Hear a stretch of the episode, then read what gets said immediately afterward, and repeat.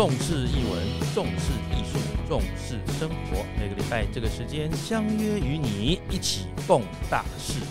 做回来工大代机啦，与你分享时光。Hello，各位听众朋友，大家好，又来到我们春和剧团 Podcast 的时间哦。那春和剧团今年呢，啊，都会给各位介绍很多不一样的演出之外呢，当然还有我们的这个春和商学院哦，然后还有呢，呃，这个我们会有一些跟表演相关的一些议题。当然，我们也要介绍一下各行各业哦，跟只要是跟表演相关的这个部分呢，我们都会跟大家来介绍。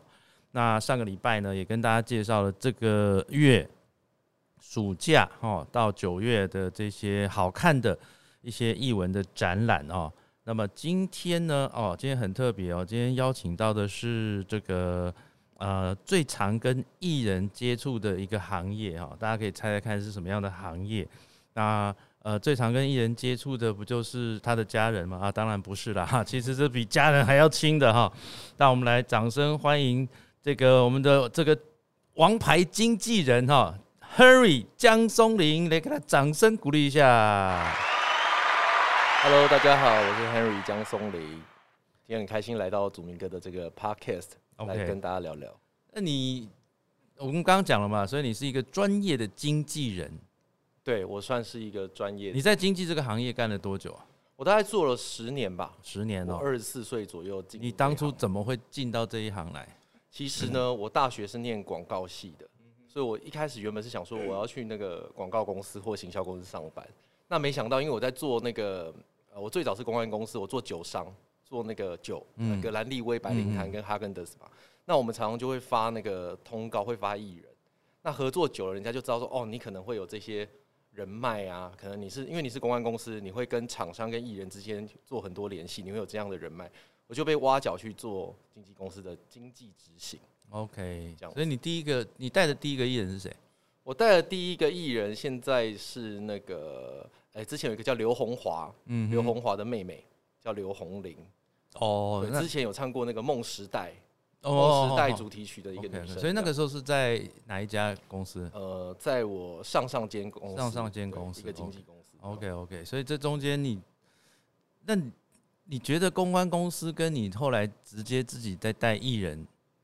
的差别是什么？哦，很不一样啊！因为像我在公关公司，就是呃，客户给你预算嘛，嗯哼，给你预算，你要去挪呃挪用预算去把它做呃良好的分配，包含艺人面，然后活动执行面，然后活动规划面，你都要做很好的分配。那我现在如果是做经济的话，我就是要以人为出发点嘛，把这个人经营好，再看看说，哎，他有什么样的价值可以去创造更多的呃呃商业机会，这样。那你现在诶，目前目前带哪些艺人？我现在带呃黄小虎虎姐，小虎姐，郑怡姐，嗯，赖明伟，赖明伟，然后一个现在在拍台视美丽人生的尹彦凯，OK，然后今年还有叶伟霆，哦，伟霆，伟霆现在在台湾吗？伟霆在对在带小孩，哦，在，他生了一个很可爱的 baby，哦，真的，OK OK，恭喜恭喜。那呃，就就你现在看看。因为这两年也是疫情了哈，呃，当然就是各个活动应该都会受到影响。你要不要今天跟大家分享一下，到底经纪人是个什么样的行业呢？我我不是讲酒店经济，要不我是说经纪人呐。我觉得，我觉得，我觉得经纪人呐，就是他有一个很重要的特质，就是你要很会替你带的人做着想。我觉得这是很重要的特质。如果你没有那个同理心，你没有办法，呃，设身处地的去为这个人着想。你如果都是以本我为出发点的话，你来做经纪人这个工作，你会很辛苦，对，因为你会永远都站在自己的角度去看很多事情。那我们做经济，我们很时常要做的东西，就是要做呃切割，就是我们要站在，比如说我带有命，我就要站在有命的个性跟他的立场去帮他想事情；我带正义姐，我就要站在他的角度。他的年龄层跟他可能哎，他讲的话或他做出来的事情，他的他的受众就是他的 T A 在回在反馈他的时候的那感受是什么？我们都要自己去揣摩，然后我们才有办法去做，呃，我们才有办法去做更多的规划跟设想。所以我觉得做经纪人很重要的一个特质就是说，呃，要很能够为自己带的人去设身处地的着想。那好啊，那因为尤命我们比较熟啦，对我就举例来说，那你在跟尤命，尤命就是赖明伟啦，哈，啊，赖明伟，你刚才跟赖明伟在带他，那跟他相处的时候，有没有什么，呃，应该讲说，呃，就像你刚刚说的嘛，你要呃了解这个艺人啊，然后因为我们也知道尤命他除了这个这个艺人的工作之外，他还有他自己的工作嘛，那你你跟他在相处的时候，会有一个什么样子的一个默契，或者是沟通的一个过程？呃，其实我所有带的艺人里面，我觉得有命是算真的最好带的，嗯我自己觉得最好带，而且沟通是最最简单的。对，因为他的身份就是很明确，就是他除了歌手之外，他就是一个公主的角公主啦，对嘿，公主的角色嘛，嗯对啊，所以嗯，我就很清楚的可以知道说他的时间就是一半一半。对，那摒除他其实比如说驻唱的时间，或者是他在公庙的时间以外，我再去做帮他做很多的安排。但原则上，我跟他的工作都是很很直向式的。嗯，对，那他的个性也蛮能接受这样子的工作模式。他也是一个蛮简单的、蛮简单的艺人啦。OK 对对对，呃，其实游命从你带带游命带多久？哦、快两年哦、哦，快两年，OK，所以他从星光大道之后，然后到这两年，然后换是你在处理就对了。对嗯对，他星光大道前他有那个神木雨桐嘛，有主神木雨桐嘛，然后后来退伍之后，好像才到我们星光娱乐这边这，样。嗯嗯 OK，因为那你像带好，其实当然了，我们知道嗯经经纪人哈，其实顾顾名思义嘛，就是说帮协助艺人接通告，对对吧？接演出，然后呃协助他跟这个业主沟通，是，对嘛？哈，协助他跟业主沟通，应该大概是主要是这样。但是呃，我们都知道，有时候现在很多经纪人就是说，比方说好，那你如何去呃，应该讲说照顾这个艺人，比方说呃一些危机处理的部分，嗯嗯，我觉得这行业经纪人有很多种，有一嗯种就是专门在接活动案子。嗯哼，他就是 case by case，我 case 来给你，然后啊谈好多少价码，怎么样，我们就是这样。可是他不会去管中间 detail，比如说啊，你艺人你的头发要怎么样啊，啊你要穿什么衣服啊，然后艺人自己层面的感受不会这么的 detail 的。其实也有这一类型的，嗯哼，但像我们公司在做的就是，应真的是一条龙服务型的，就是你从他出通告前的那些法装你都要联络嘛，然后联络到到当当下现场的通告执行到整个结束，你其实都是要很 take take care 的。到后面，比如说要不要有没有收到厂商的费用啊什么的，嗯对，所以其实我觉得我自己进入了这个行业以后，我发现演艺圈的经纪人真的是真的是爸爸困难，你知道吗？当然当然很多种。那嗯自己定位自己是哪一种经纪人就很重要了。嗯，对。那你自己定位自己是哪一种？呃，我其实我刚刚还没忘了跟祖明哥说，我在公关公司之前，我写我写了一本论文，嗯我的硕士论文，因为我念世新嘛，世新广电所，所以那时候我就在想说，啊，那我毕业之后我是要走广电呢，还是我要走呃可能跟经济比较相关的？那我就是想到说啊，因为我大学是念广告嘛，它可能跟品牌行销比较有关，所以我就想说我在世新里面找一个科系是跟这个比较有关的，所以我就锁定了传管所，一个叫传播管理。嗯，我知道，嗯对对对，那我我很我很巧合，我就一直去拜托那个老师一定要收我，因为他外外系的学生好像只能收两个，就是要做那个指导论文只能收两个，我就去求老师这样子，求爷爷那个嗯。抱奶奶这样，就是一直拜托他，嗯。然后他后来就收我了。那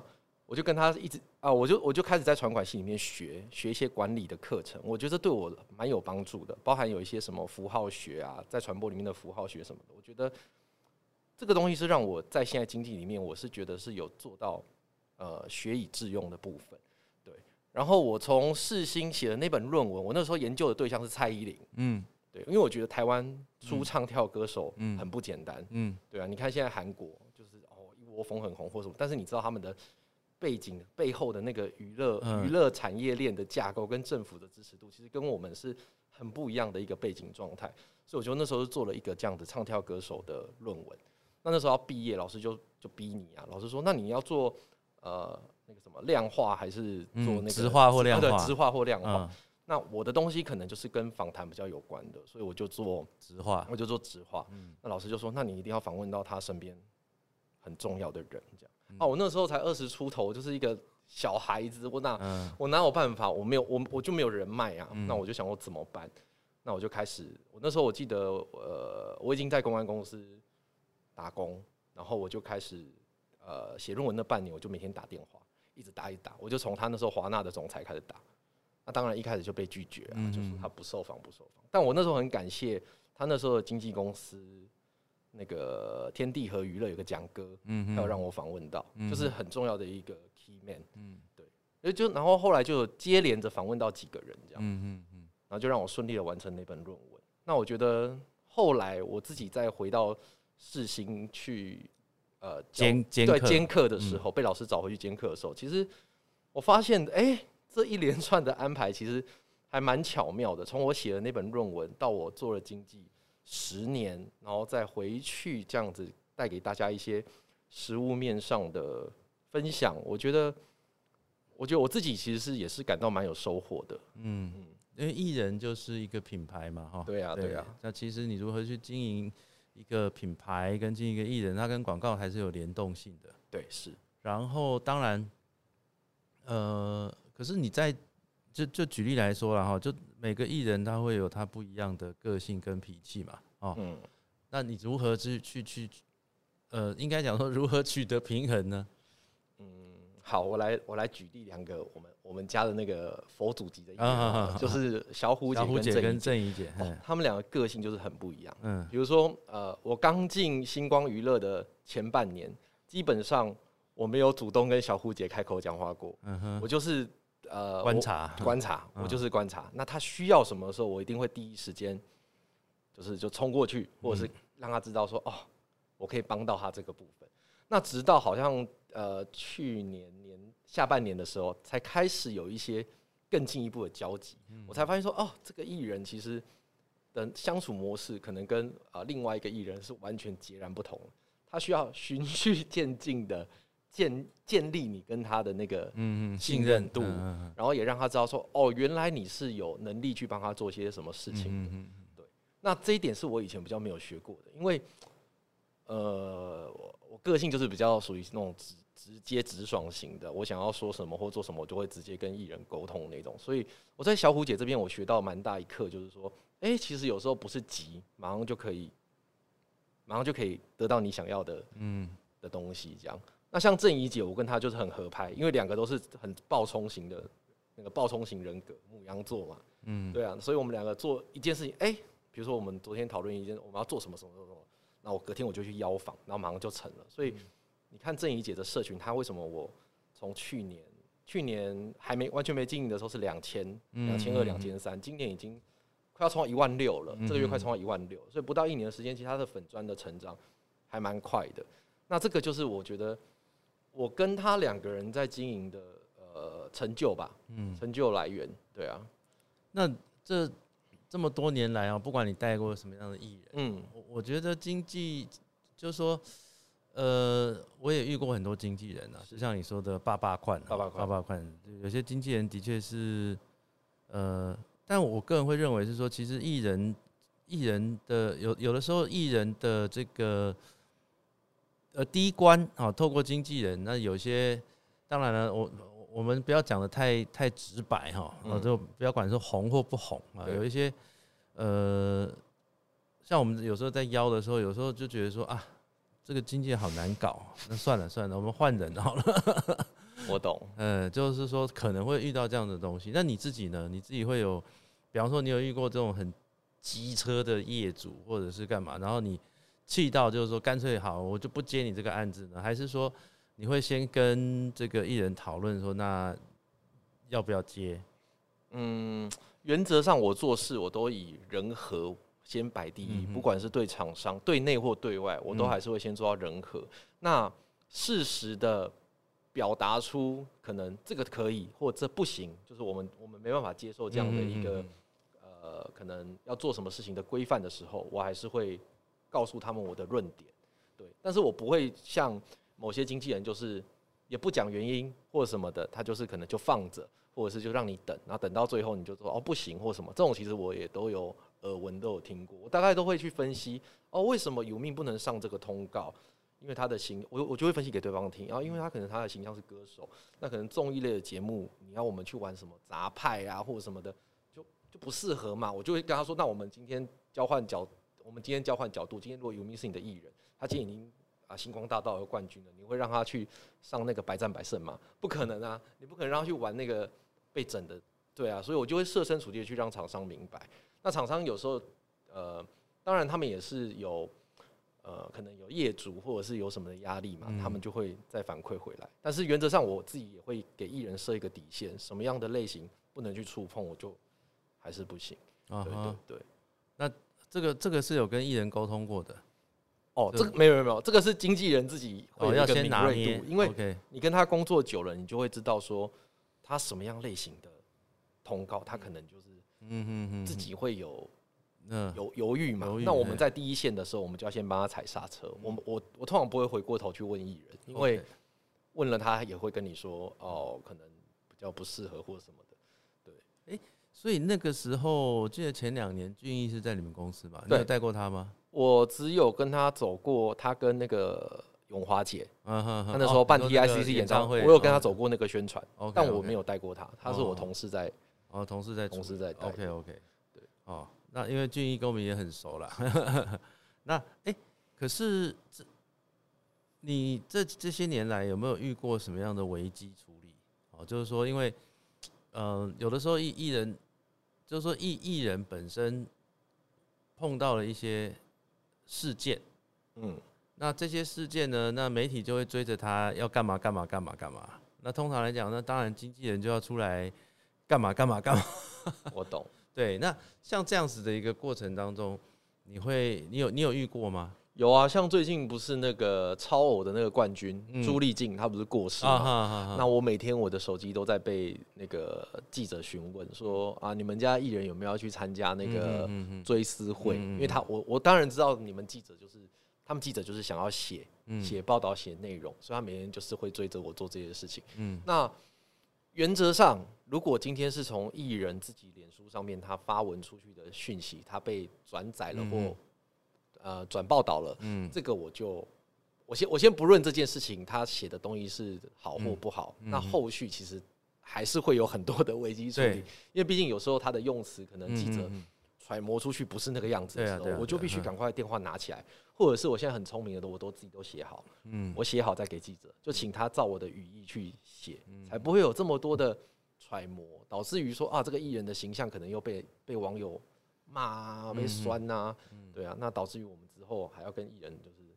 处理很多这些，嗯嗯，对啊，但是就像你说的，你跟 你跟那个郑怡姐都是属于比较大。应该讲说外放性格的，对，那会不会有，呃，就像郎姐一样嘛，哈，那常常会他自己写了一些东西，然后我也我也我也不知道怎么帮他收尾啊，嗯，就是要帮他们做那个润滑剂，嗯，对我觉得润滑剂的角色蛮重要，因为如果你的艺人是属于那种大炮型的，很容易就是哎呀让媒体也是愿意写，然后有报道当然是很好，但是有时候就是会被曲解嘛，会被曲解他这个发文的用意，或者是被。被锁定说哦，你就是在讲什么什么，但其实有时候不是，因为艺术家你也知道，有时候他们一种感觉来，他们就是想要发一个文，那我们也没有办法，我们只能去做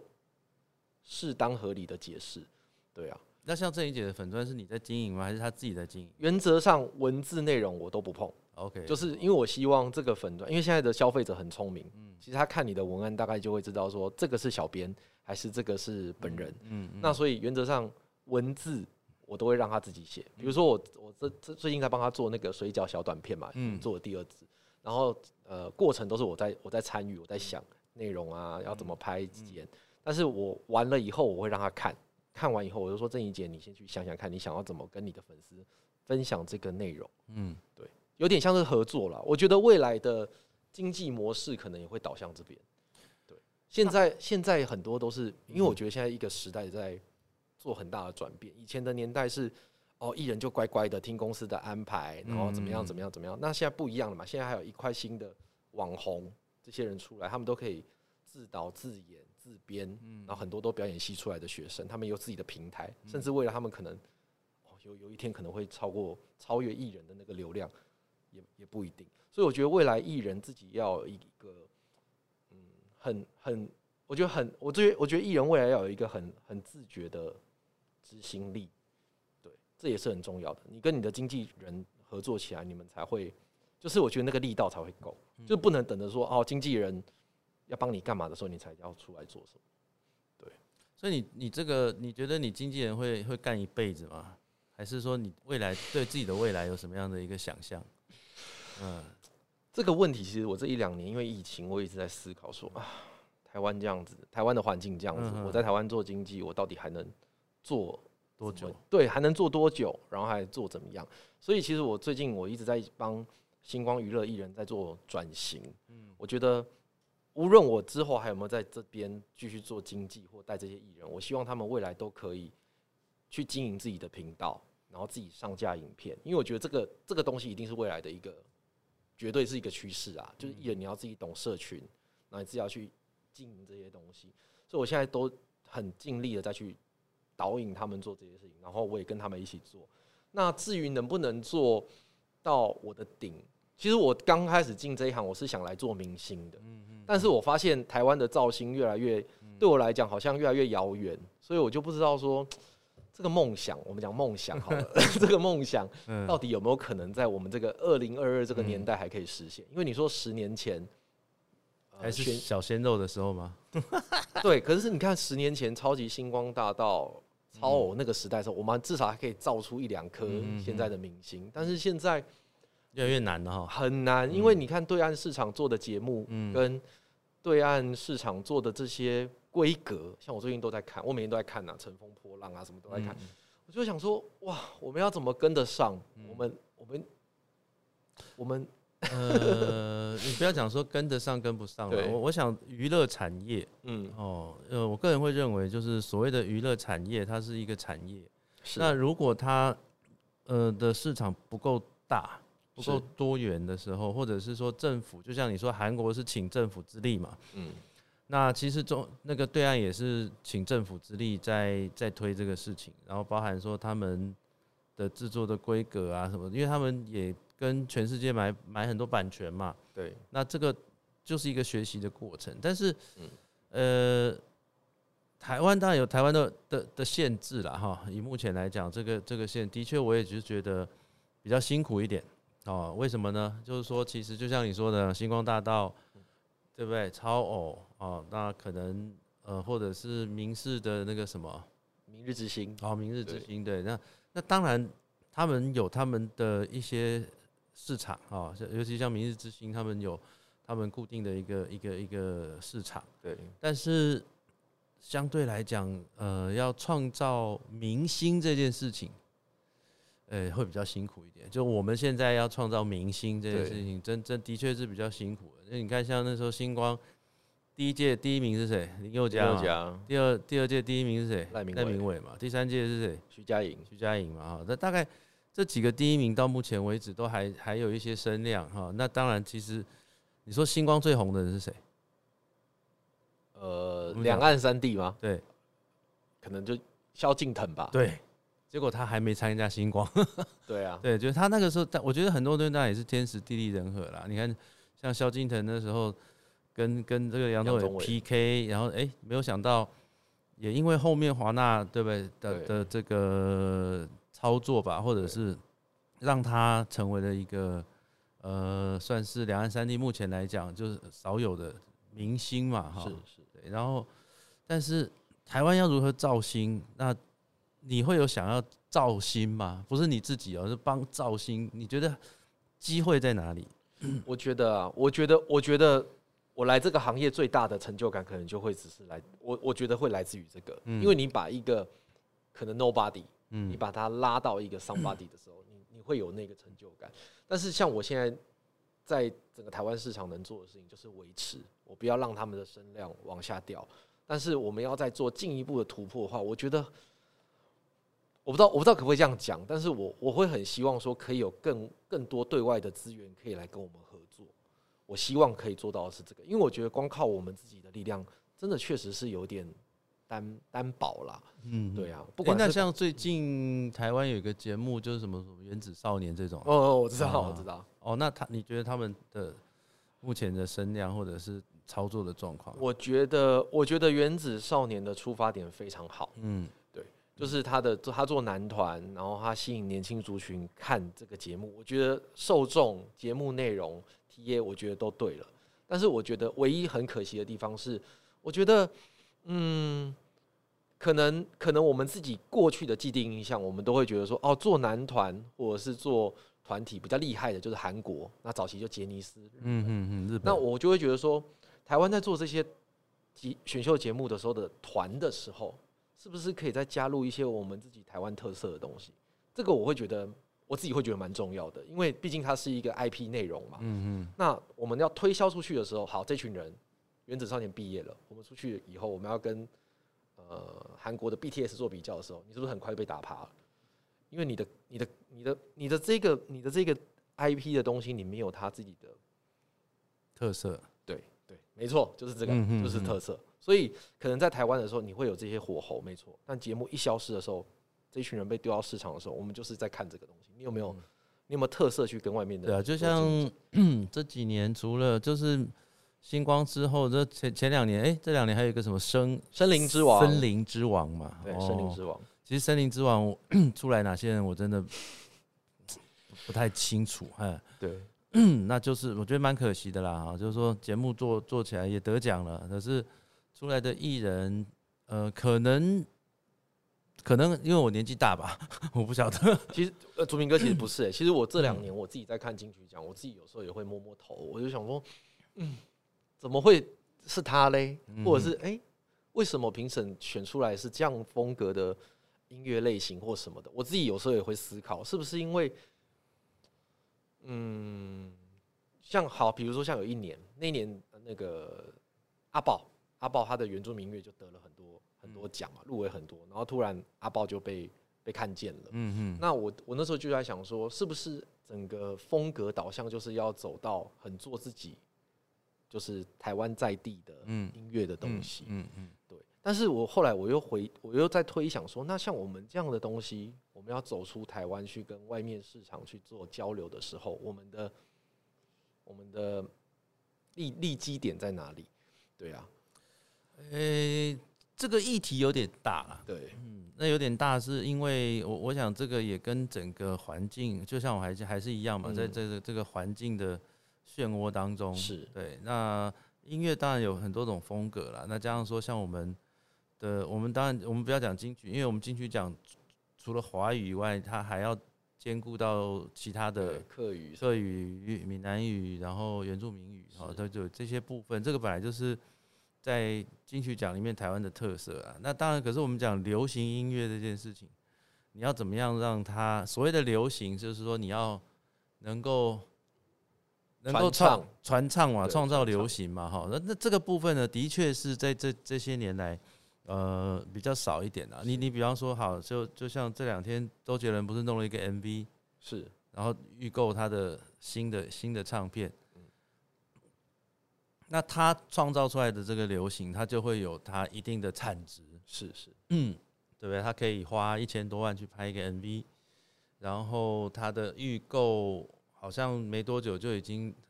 两三百万张，嗯，哦，那你就可以看到那个数字在那边。那当然，这个就是我们讲娱乐产业嘛，嗯。那它就是一种产业。可是，呃，现在比较辛苦的就是说，你这样子的人物会越来越少。是，哦。然后你如何去培养下一个周杰伦，嗯好、下一个蔡依林嗯，？OK，啊，那这个这个反而是，诶那但是因为台湾就是说，它会剧场也是一样，是，它现在慢慢的缩小，嗯也就是说，呃，大的没有办法生存啊，或者是大的它的这个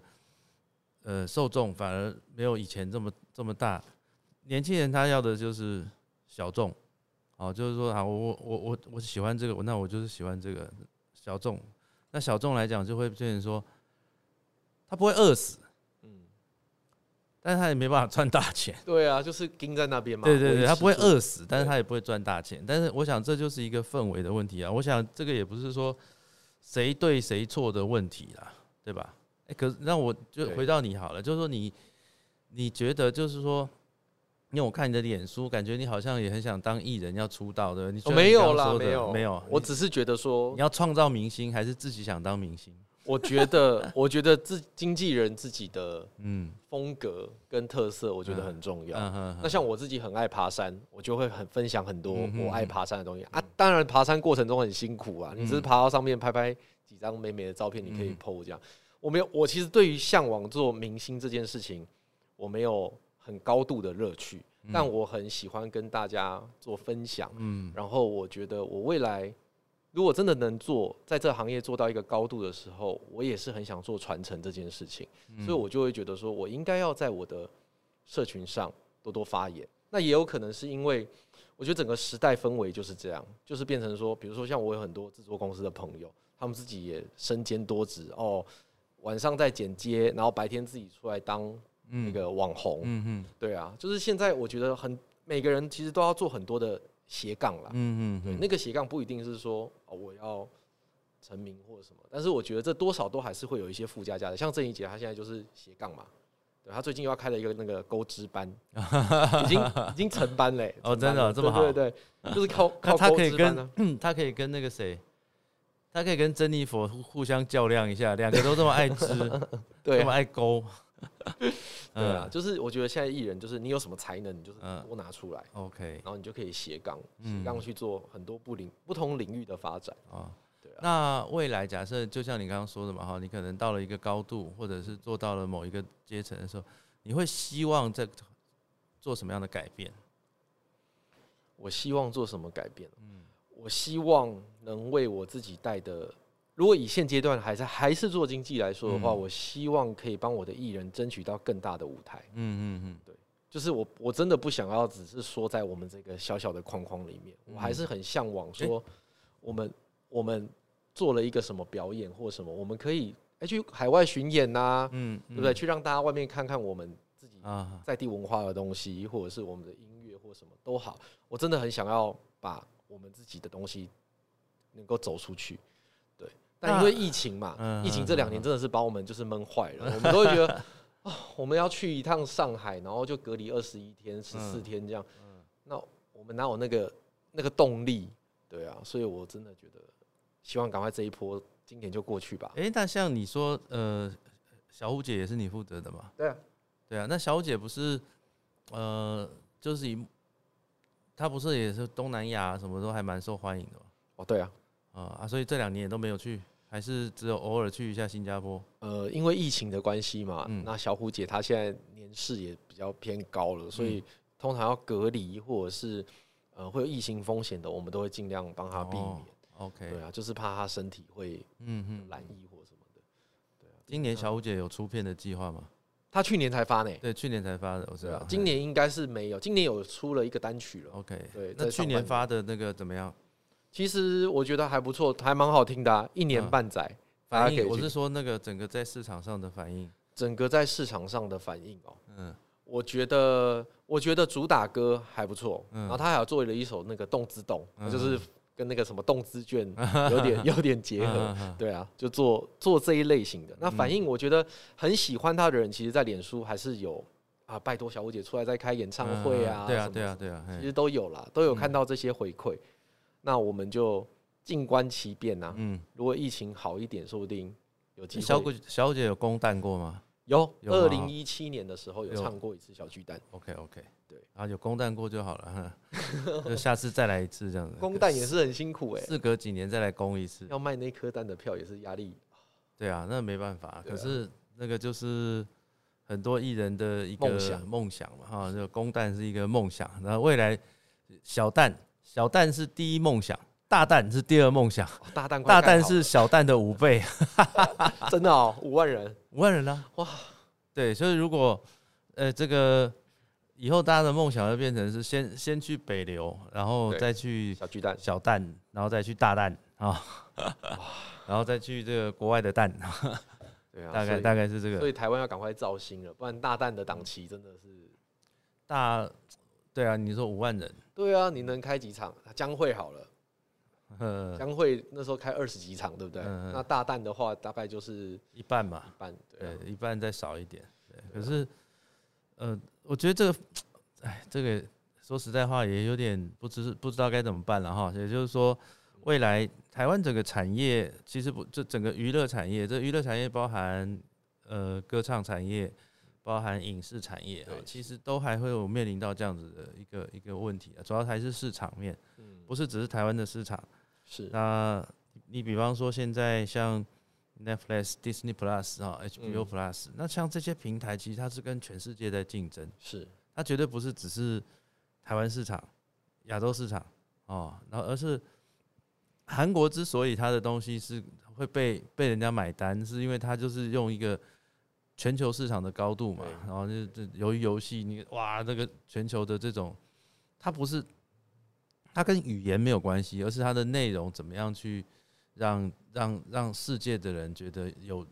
有趣嘛，哈，就你比方说像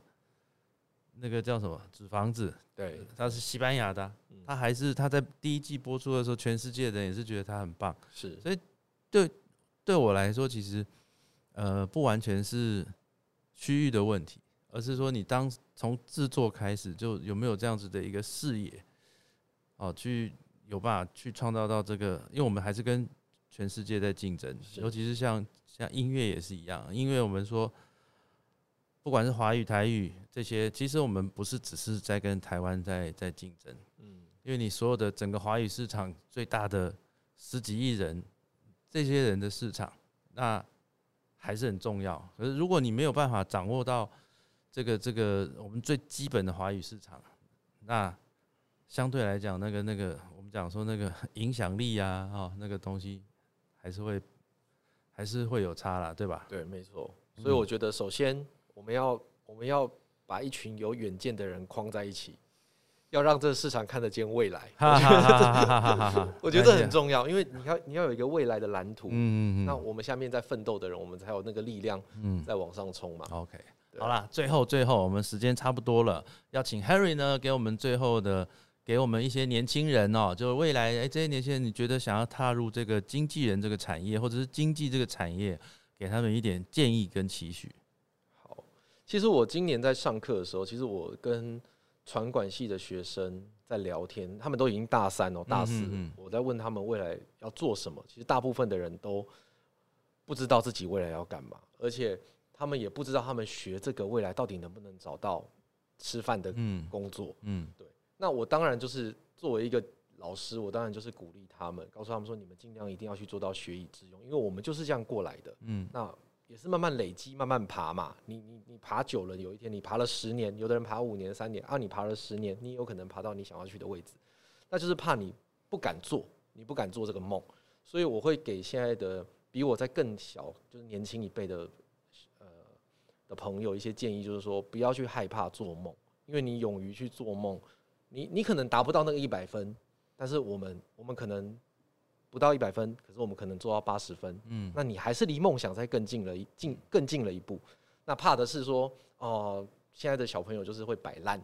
摆烂就是哦，我就是做不到或者怎么样，我就不做了。那我觉得这是真的真的不行的，因为就是未来就是靠靠你们这些年轻人呐、所以年轻人真的要积极努力一点啊。我们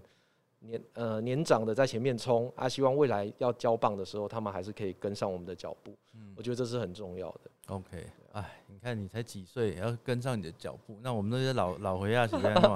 我们老先生都还在前面走。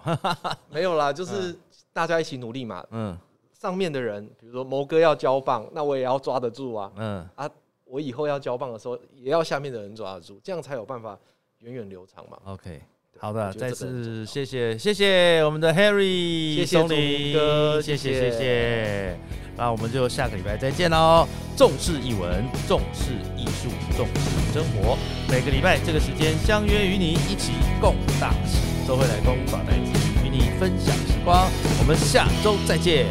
拜拜。